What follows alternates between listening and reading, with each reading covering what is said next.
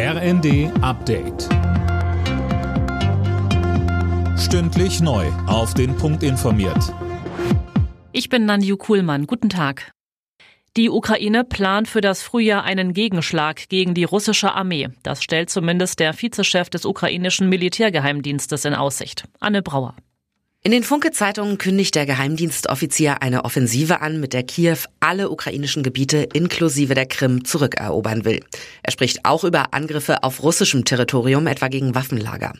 Wann die Gegenoffensive starten kann, das hängt dem Geheimdienstvize zufolge auch von den westlichen Waffenlieferungen ab. In dem Zusammenhang fordert er auch noch einmal, dass der Westen der Ukraine Kampfjets liefert.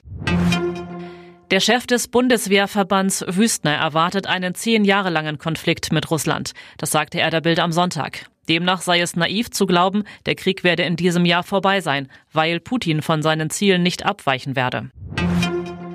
In Sachen Kindergrundsicherung fordert der Deutsche Städtetag jetzt mehr Tempo. Hauptgeschäftsführer Dedi sagte dem Redaktionsnetzwerk Deutschland, die Ampelregierung müsse sich schnell einigen. Laura Mikus. Die neue Kindergrundsicherung sollte ein Meilenstein gegen Kinderarmut werden, so Dedi. Die Ampel müsse jetzt den Knoten durchschlagen, damit sie bis 2025 kommt. Eigentlich war die Kindergrundsicherung im Koalitionsvertrag der Ampel vereinbart worden. Finanzminister Lindner war zuletzt aber etwas zurückgerudert. Es sei nicht unbedingt sinnvoll, mehr Geld zu überweisen, sagte er. Insgesamt sind 12,5 Milliarden Euro Mehrkosten pro Jahr geplant.